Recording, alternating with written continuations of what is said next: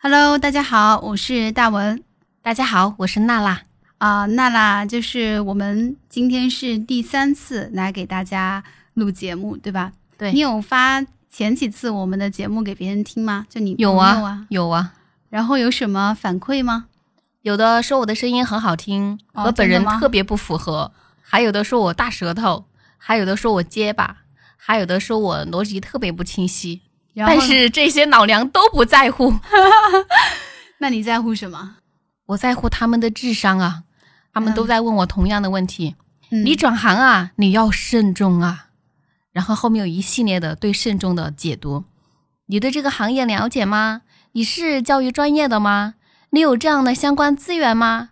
哦，天呐，真真的是神烦这些问题。所以其实他们的问题都是在围绕一个嘛，就是说能不能你能不能跨行，能不能跨界去创业，对吧？对，因为他们觉得我年纪这么大了，我还去转行，他们对我的下半生可能非常的担忧。下半身。但是我就很疑问啊，面对这些疑问，我也很有疑问。我做的事情的本质工作其实没有变过，比如说内容的策划，比如说品牌推广、市场开拓、团队管理这些，我只是用户画像发生了改改变，为什么他们这么担忧呢？对，实际上娜娜刚才说的就是，嗯，之前听过我们节目的应该都还是比较了解。娜娜之前是在做这种高端家居的牌对一个整装，然后现在呢是在和我一起做滴答客这样子的一个项目。那她刚才说的这些，我给大家解释一下吧。就是其实，嗯，虽然说娜娜会觉得整个行业发生了变化，对吧？但是实际上她做的工作的内容，比如说都是在做市场运营，都是在做团队管理，都是在做客户开发这样子的一些工作，实际上是没有对变化的，只是说工种是没有变，只是我的行业变了，用户画像改变了。对对，这个就像做美食的编辑去开了一家串串店，这有什么好变化的呢？所以你觉得这个不算是真正的一个转行？我理解的真正的转行是什么？是你的专业领域和你的日常工作都发生了本质变化。比如，让一个设计师去做 AI 智能的研发；比如，让你大文现在跳槽去研究火箭。啊，我觉得这就是做不了工工种发生了改变。所以从比如说卖电子产品到卖麻辣烫，都不算是跨行，只是跨了产品，是这个意思吗？对，只是你的用户画像发生了改变，并且还不一定发生了改变。你买衣服的人，他也是可以吃美食的。嗯，反正就我身边的这些朋友，以及就是呃，他们最近这几年做的一些事情啊，我觉得，嗯，现在跨行创业或者说跨界创业，对吧？其实很多明星也是在跨行跨界的去做一些事情嘛。嗯，比如说开餐厅呐、开做电商呐、之类等等的吧。其实现在已经我感觉非常比较常见了。常见了，对，嗯，然后我觉得现在的跨行创业者比较常见的有三类。嗯嗯嗯，你还把它分个类，对吧？对我觉得一个是从自己的爱好、兴趣出发开始创业，尽管之前并非从事这一行业，但是毕竟对这个领域是有所了解。第二个是看到某一新兴的行业良好的发展前景，嗯，提前进入抢占商机。第三个是可能自身对跨行创业的领域并不熟悉，而是借助周边的亲友等资源为自己的事业寻找新的机会，而且他能够找得到。我觉得无非现在最常见的就是这三种三类。嗯嗯，那你觉得在这种跨行或者说转行去创业的时候，大家面临的一个整体的，比如说像你哈，其实嗯我觉得刚才你说了很多，就是在面对一些质疑嘛。那我觉得这个质疑最核心的一个要害就是说，你以前没有接触过这个行业，你不了解这个行业，那你到底能不能做好？嗯对那嗯、其实我个人感觉，因为嗯、像我的话，以前也是在做医疗这样子的一个口径的这种记者编辑嘛，那后来也是做到教育，实际上也是算是跨行，对吧？嗯，对。那大文你是怎么做的呢？我觉得我可以来给大家总结一下吧，就是如果你是跨行创业的话，你怎么去快速的了解一个新的行业？嗯因为在因为做这个事儿，我还真的是自己就是做过的。那我自己会觉得的话呢，嗯，其实每个人在进入一个陌生的行业的时候，自己都还是比较蒙圈的。那嗯，包括你进去了以后，因为你身边的人可能的确就还是会比你懂一些嘛。其实你自己还是会有那种紧迫感，觉得自己要快速的去了解这个行业的。那在这个时候，我们应该去做一些什么来了解这个行业，或者说快速的对这个行业有一个自己的判断呢？呃，我自己大概是这么来做的吧，就是我把它分为。呃，几个步骤吧。比如说，第一个步骤的话，我会去建立自己对这个行业的一个认知模型。呃，这个说的比较抽象啊，其实就是去了解这个行业的一个整体的事态嘛。呃，那我就会做两个工作，比较重要的两个工作。第一个工作呢，我就会去读这种行业的研究报告。因为这种研究报告的话呢，它一般都是嗯比较成系统的，而且基本上都是有前因后果。比如说我前前面是怎么样，现在是怎么样，然后未来是怎么样，对，它就可以，对，它可以让你了解一个行业的一个非常大块的这样子的一个整体脉络。而且呢，在这种就是也是在提升自己对市场的把握能力。是的，是的，而且在你去看的时候，其实你会学会很多的一个行业术语，因为这种行业报告嘛，其实。呃，其实很多人在进入一个新的行业的时候，比如说，呃，很多术语，对吧？他是不了解的。有时候，呃，对面的人一说到术语的时候，就觉得自己就蒙圈了。那实际上，在这种就显得自己特别不专业。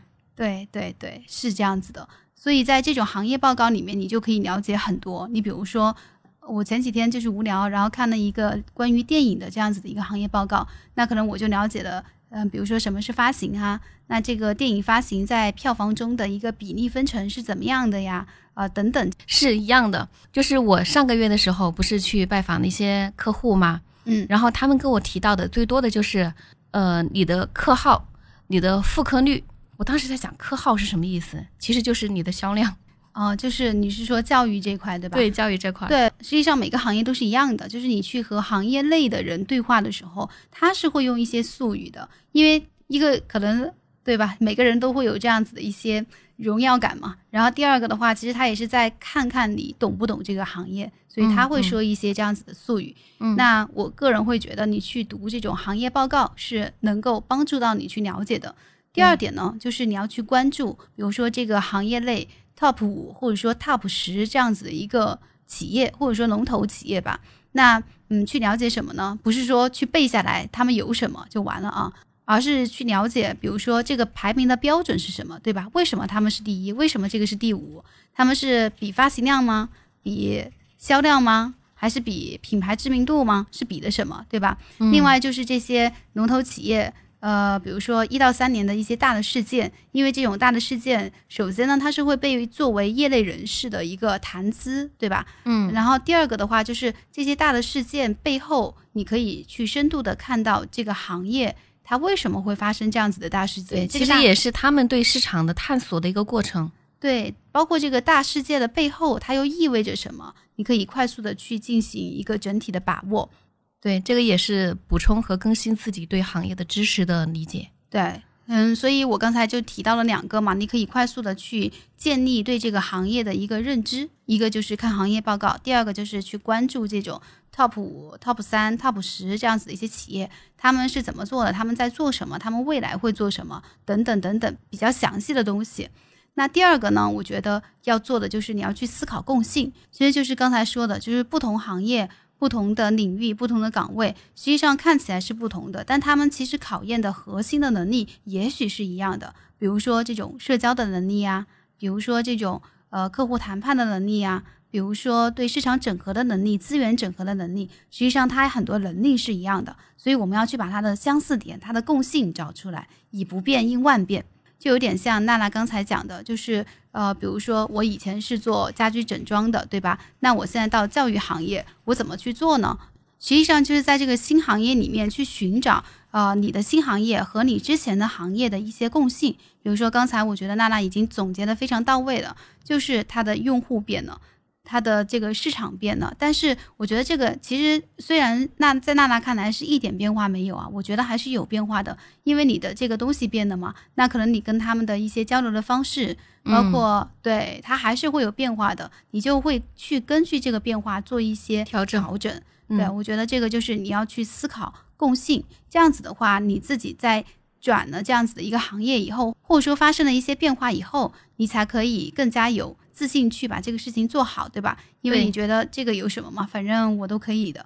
这样对未知就没有那种恐惧感。对，呃，第三个的话呢，我觉得就是走到第三步，嗯、就是要形成自己的一个策略吧。因为其实你看，我们刚才说了哈，就是说你要去搜集信息，去了解行业，但是了解这些信息以后，我觉得这些信息要在帮你能够做出决策的时候，它才产生价值，对吧？嗯？对，而且像我们比如说很多创业者，嗯，其实拉开差距的也是在这一点，就是你最后是不是能够从大量的信息、大量的行业的一些资讯里面去形成自己的一个见解嘛？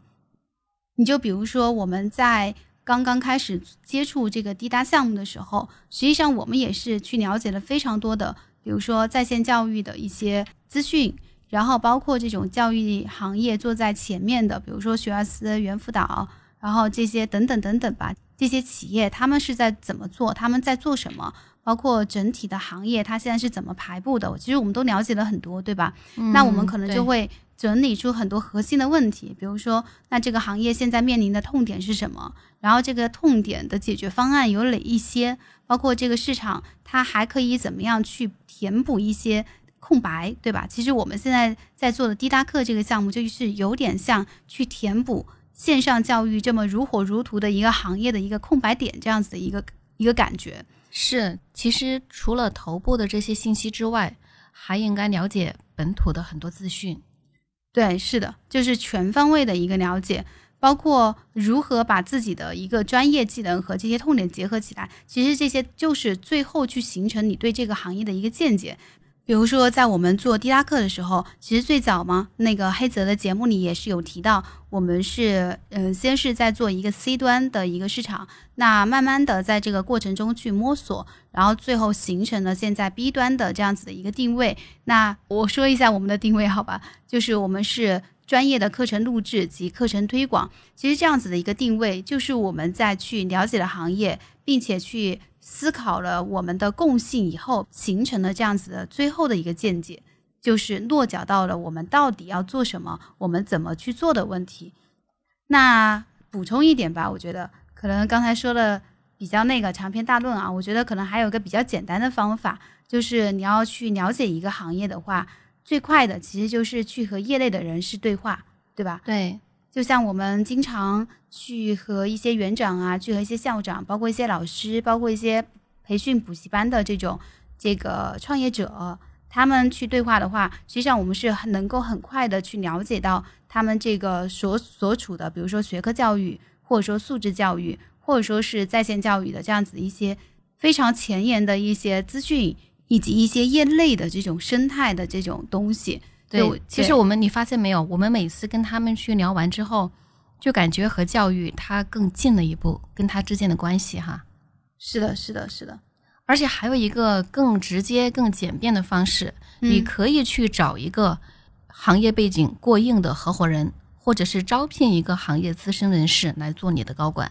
嗯，这个比如说像你和大海都是有这种比较大的教育背景的人，然后我在加入这个团队的时候，我也会觉得很有自信和底气，嗯因为你们是这个行业的前辈和专家，你们可以做一些理论的指导，对行业的大方向的战略指导，而我去负责战术。这样子的话，大家效率会更高一些。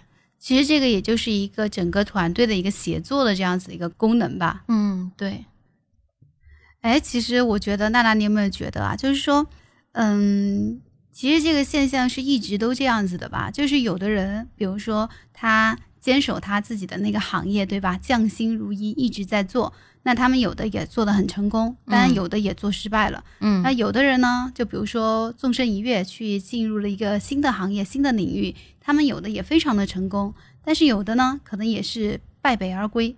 所以我觉得最关键的就不是说你跨没跨行这个问题，而是你怎么做的问题，对吧？对对，嗯，我觉得在这儿的话，倒是可以给大家讲讲一些小故事吧，因为我们身边还蛮多这种，就是说，比如说跨行成功的，或者说跨行没成功的这样子的，我们可以通过他们的一些故事来分析一下，为什么？为什么最后他们会有这样子，都是跨行嘛，大家对吧？那为什么他们会有这样子的一些区别？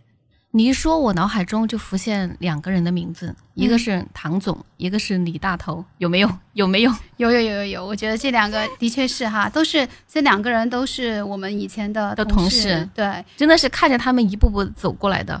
就是都是从这种文字编辑，然后转到去开了自己的一个广告公司，对，然后现在一个做的非常非常的好，风生水起。就是我们现在成都标志性建筑旁边所有的大屏，几乎都被他给代理完了。对，然后另外一个，我觉得现在是。那天我听到的消息是，现在他又回到了一个企业去上班，做一个管理员，就还是有点回到原点的这种。对，我就觉得兜兜转转回到了原点，肯定还是不好的一个方式。希望他不要听我们的节目。嗯，对，我可以给大家来讲一讲，就是我们说的唐总他到底是个什么样的现状，对我们，我觉得我们可以，我们可以说的细一点，就是他们这两个人啊，因为我们都很熟悉，然后就是他们是怎么来做的，他们的做法有什么区别，最后导致了。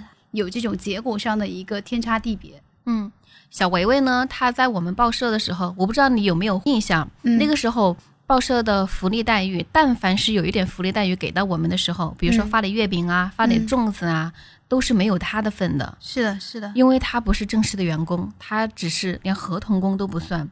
他怎么这么惨呢？因为他的学历不够。嗯嗯，他学历不够，所以导致一直没有跟报社签这种合同，是以实习生的身份来参与到很多的，呃直直接的项目之中。平时就做一些行政的工作，以及帮各个项目组去做一些打下手的事情，辅助性的这种。但是我对他印象很好，是基于两点：一个是我发现，但凡是交给他的工作，他都能很好的去完成，而且毫无怨言。嗯。第二个是。他这么多年了，一直是待在报社里面，后来又自学，就是参加成人的学习，去考试，去拿证。嗯，我觉得还是很励志的一个孩子。嗯，后来他跟我说他要去辞职，去开一家广告公司的时候，我当时很意外，但是我也很高兴，我很支持他。我说，如果你想去做，你就去做，你可以告诉我你最大的疑问是什么，我们可以来交流一下。他就说他有很多的疑问，不知道以后会不会走出头，不知道会不会有业务量，不知道这些客户在哪里寻找。嗯，但是他又有一颗想改变自己命运的心。嗯，后来我就建议我说，你先去一家广告公司，你先去实习一段时间，你去看一看一家广告公司它正常的运营，它有哪些工作岗位，每个岗位的职能是什么样子，包括薪资发放是什么样子。他去了之后，待了有半年的时间，然后就出来自己做了。嗯，他自己做的时候，当时开的是菠萝，就是车嘛，对吧？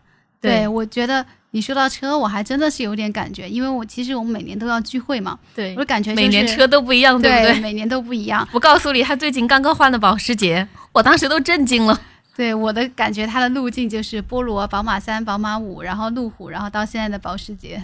对我震惊的不是他换保时捷，我震惊的是他这么多年这条路，嗯，非常的顺，而且对他来说，相对来说，他前几年其实是很辛苦的。他参加一些大型投标的时候，都是我陪着他在他的旁边。我说我陪着你干嘛呢？我又不懂。他说你在我旁边嘛。他就是有一股力量可以支撑着他看往前面，其实没有我他一样可以做的特别的好，因为他他就是有一颗急迫的想去成功的心。嗯嗯。那我们再说李大头嘛，啊，李大头我跟他反面的了，对我 跟他也很熟，因为他当时找了一个合伙人，是我一个非常好的朋友。嗯，他们俩就在一起来创业做这个事情，后来创业。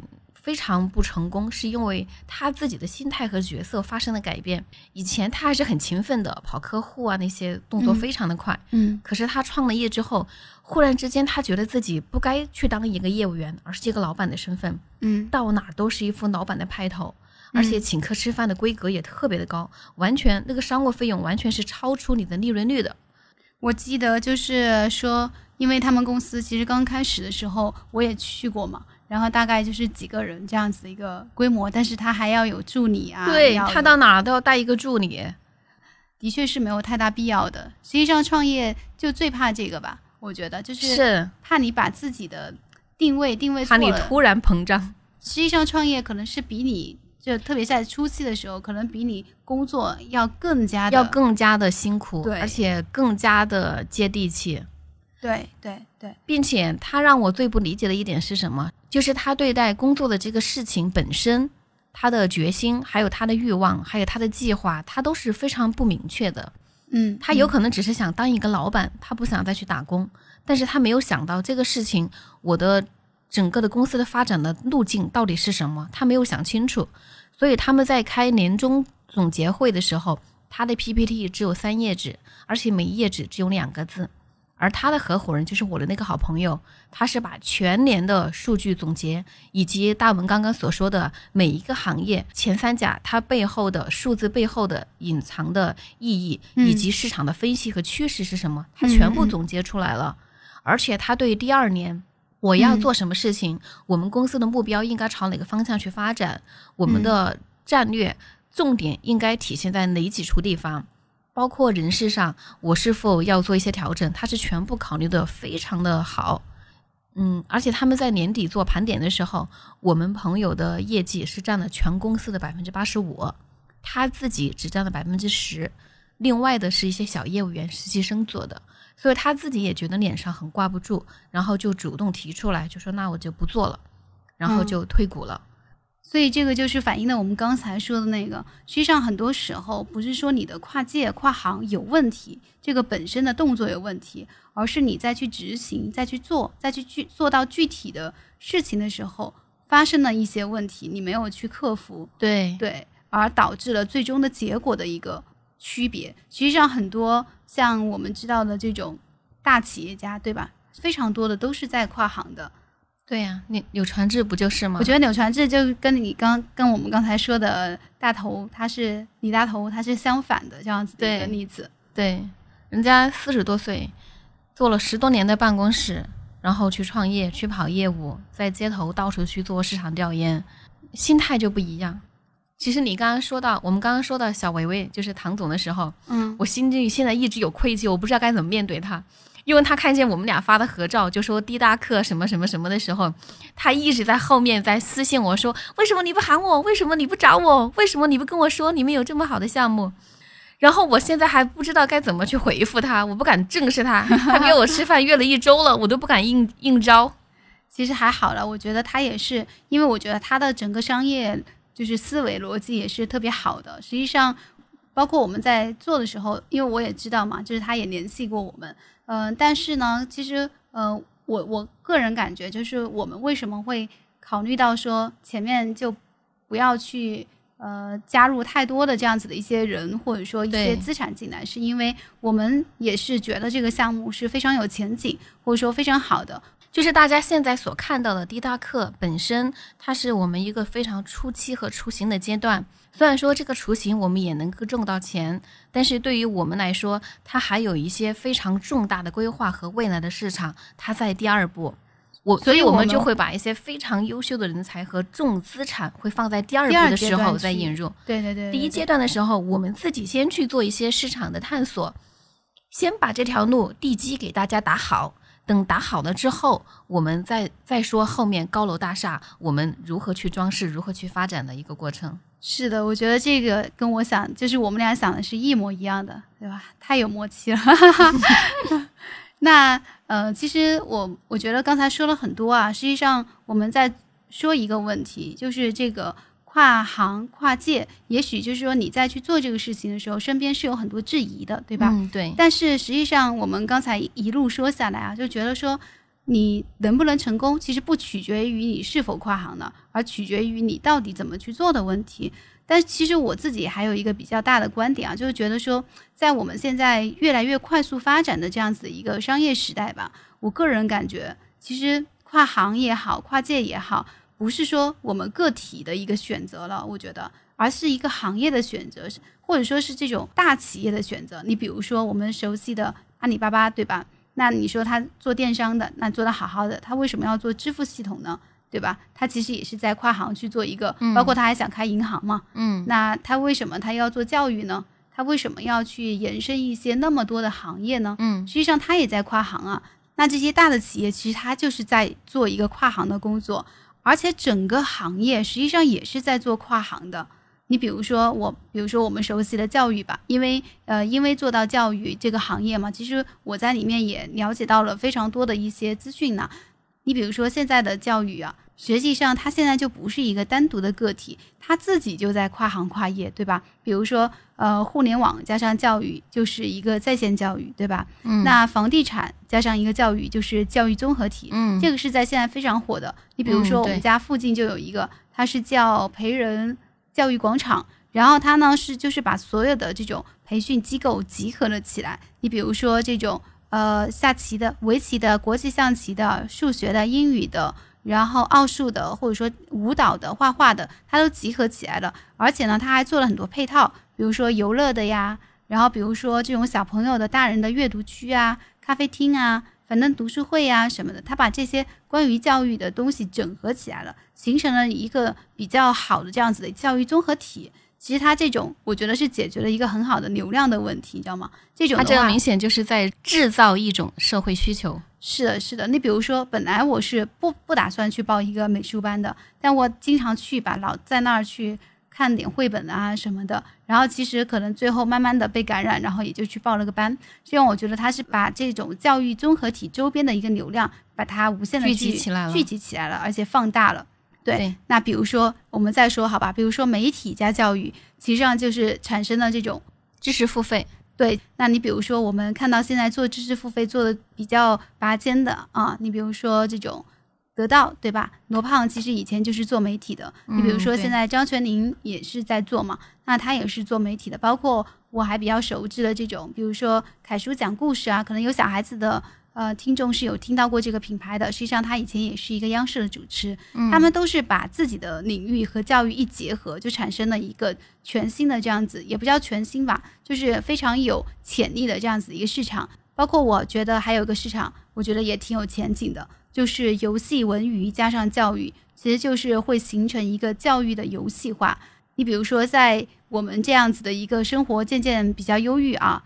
我觉得这句话虽然有点偏激啊，但是还是有一定的道理。就是说，无趣的学习是不合理的，所以我感觉这个教育游戏化、趣味化也是一个比较大的一个趋势。所以你看，我们刚才就说到了教育，对吧？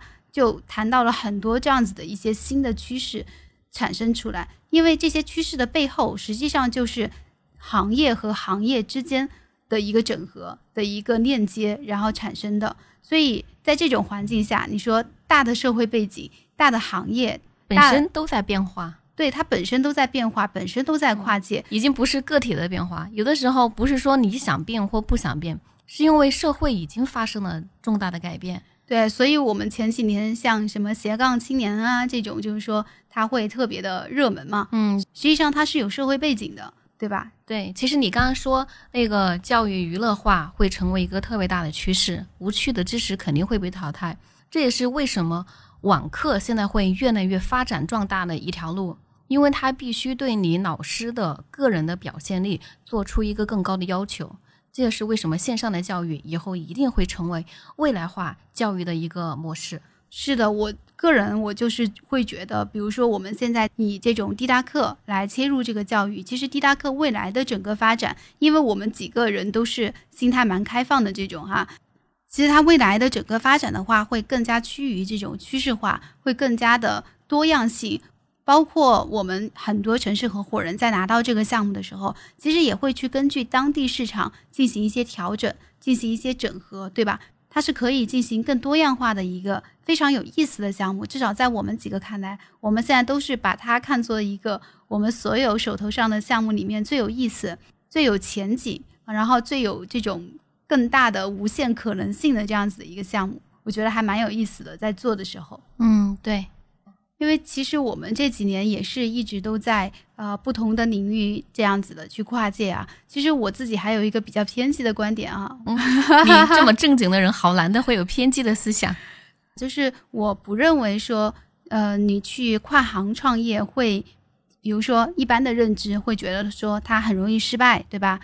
我觉得恰好相反，就是说，我觉得你在去跨行去做一个事情的时候，实际上成功的概率也许会更大。为什么我这么说啊？我觉得这个背后是有一个比较普遍的心理学的一个现象的。嗯嗯，那你就比如说，本来是做编导的，最后做了一个非常优秀的厨师。其实，嗯、这个看起来好像它是一个比较个别的现象，但实际上它是一种大众化的现象。嗯你知道为什么吗？因为这个背后就是我们都是对这种不熟悉的东西有一种好奇心。我觉得这个是人本身的对未知的一种探索的欲望造成了这样子的。你比如说哈，其实我们俩都能写，对吧？我们俩写字都还是不错的。哎呀，这么说好像有点不要脸。你可以说我，你说娜姐，我觉得你写字也不错的。我说大文，其实你写字也是挺不错的。好了，够了，我们好，我们接接着说啊，就是说，嗯，那比如说，我觉得娜姐，嗯、写字是不错的，那为什么他不一直去做这个写作的工作，一直去做编辑呢？因为我的多巴胺没有了。对，因为在做做这个事情的时候，他已经没有乐趣了，然后可能说他已经一眼就望到了我以后是个什么样子。那我为什么现在去做这个事情？其实他丧失了很多对这件事情的发掘、求知、的热望，探索呀，然后热爱呀这种。可能但这也是为什么跨界反而容易创业成功的一种心理因素吧。反而是你进入到一个新的领域的时候，你会对这个领域充满了好奇，充满了热情，然后充满了这种探索的一些精神，反而会促使你在这个行业里去一步一步的去走出来。哎呀，你说的这个让我觉得，这种跨行创业就好像出轨一样，特别容易成功。啊，你怎么会这种原理特别的雷同呀。啊？你想想呢？那接下来我们进入情感节目。其实我还挺奇怪的，我想的是，我前面我觉得我讲的还是挺挺正统的，你怎么就想到了这个？来，我们来我们来对比一下哈，因为创业它就是一种探索，是特别需要探索精神的，而这种精神恰恰就是你对未知事物的所求精神。嗯因为你不知道，所以你想知道，所以一步步往前走，嗯嗯嗯嗯嗯，结果就真走到了这个地方，真的就有了成就。所以创业它需要的就是那么一口气。其实你想啊，因为你不知道山有多高，所以很想上去爬，就跟爬到金顶一样。我每次爬到金顶的时候，我都在想，我为什么要上来？你不知道有好累，但是实际上又没有什么。可是如果你不上去吧，你总在想金顶，就我们说的是峨眉山的金顶，啊，它到底有什么样的风景，那么招人迷人，那么具有诱惑力，那么多人要想去尝试。你你总是在想，但是你上去之后，你也觉得可能不过如此。可是那条路上那个过程，你是非常愉悦的。对对，所以其实我们今天谈到了很多啊，就是说，呃，我们从自己的一个小小的，就是这段时间做了这种，啊、特别是娜娜吧，因为我还好，因为我本来就是做教育行业的嘛，那嗯，也是一个呃，相当于是，但是我觉得是做法变了，真的就是我还是会觉得，虽然是在这个领域里，但是其实比如说都是在教育领域里，对吧？以前我可能是在呃写一些爆款文章，是在做一些团购。那么到现在的话，实际上是在去做一些技术的方面的东西，包括做一些客户谈判之类的东西。实际上，我的工作内容是发生了变化的，就是说我们要在这种变化的时代，不要去呃做一些一成不变的事情。，对，或者说不要去觉得我变化了好像有什么问题。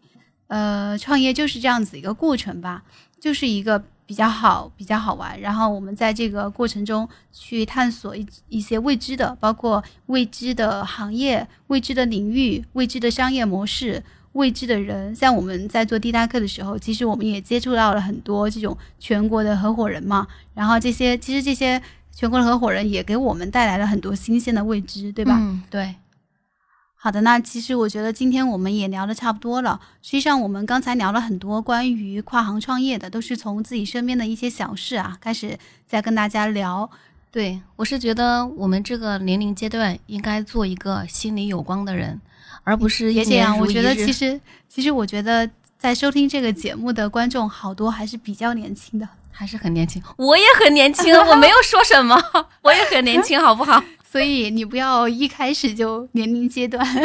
嗯我觉得不管是任何年龄阶段的人，嗯都应该做一个心中有光的人。嗯嗯嗯，我觉得不管是你做什么，你只要是去做了，嗯你已经成功了一半了。是只要你迈出这一步了，其实不管是说最后怎么样，但是一定会有所收获。就像马爸爸说了一句，对吧？我们走的任何一步都不是白走的，都会让你有所积淀、有所成长、有所收获。我最不喜欢和哪种人交朋友呢？就是他可能一年四季他都在学习，但是他从来不付诸行动。他一直在幻想，我是不是可以开个美甲店？我想开一个餐饮店，我想做教育，我想做服装设计师。可是他从来不行动。所以最关键的还是行动。你做点什么才显得你有用，要不然你就是一个 没有什么价值的人啊！啊，行吧，那我我感觉再说下去我们要得罪很多人。对对对对对，还是打住吧，打住吧。好，那行，那我们今天节目就是这样，然后我们下期再接着和大家聊。啊，老规矩吧，一二三，拜。拜拜